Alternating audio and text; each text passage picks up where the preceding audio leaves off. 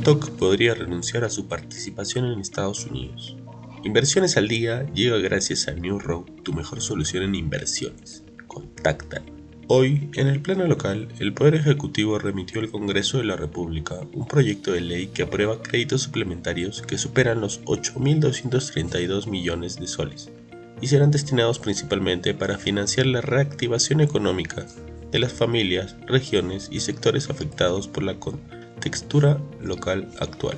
La propuesta detalla que se requiere incorporar más de 2.000 millones de soles para impulsar la economía familiar, de los cuales 124 millones irán para fortalecer el programa Perú Luari, ya que permitirá financiar 1.140 actividades de intervención inmediata en favor de gobiernos locales.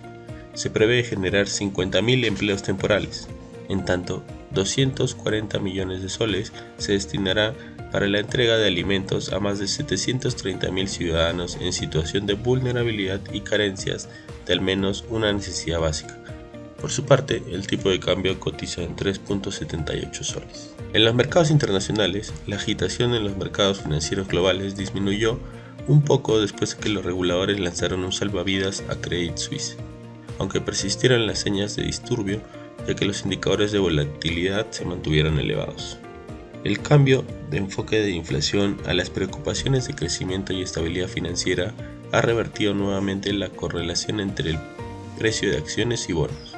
No es probable que ocurra un repunte de alivio más fuerte antes de la reunión de la Fed, mencionó Ulrich Urban, jefe de estrategia e investigación de activos múltiples de Berenguer.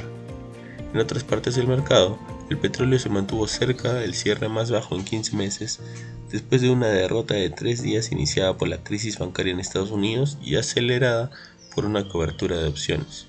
El oro se mantuvo cerca de su máximo de seis semanas. Por otro lado, las acciones de Credit Suisse cotizaron al alza después de que el gigante bancario suizo dijo que pediría prestados hasta 54 mil millones de dólares al Banco Central de Suiza.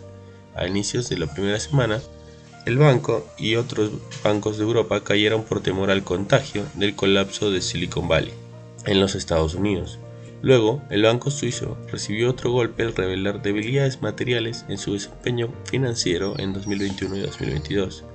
Sus acciones alcanzaron un mínimo histórico el miércoles después de que sus inversores saudíes dijeron que no podrían inyectar más efectivo al banco. Queremos irnos sin mencionar que Washington le pidió a la empresa matriz de China de TikTok, ByteDance, que desprendiera su participación en la aplicación o enfrentaría a una posible prohibición en los Estados Unidos. Estados Unidos ha mantenido que la aplicación presenta un riesgo para la seguridad nacional. Le preocupa que los datos de los usuarios estadounidenses en TikTok puedan caer en manos del gobierno chino debido a una ley de China que obliga a las empresas a entregar información a Beijing si se les solicita que lo hagan. TikTok ha declarado repetidamente que los datos de los usuarios estadounidenses no se almacenan en China, donde se aplican estas leyes. Estas han sido las noticias más importantes de hoy, jueves 16 de marzo de 2023. Soy Elmer Yamoka y que tengas un feliz jueves.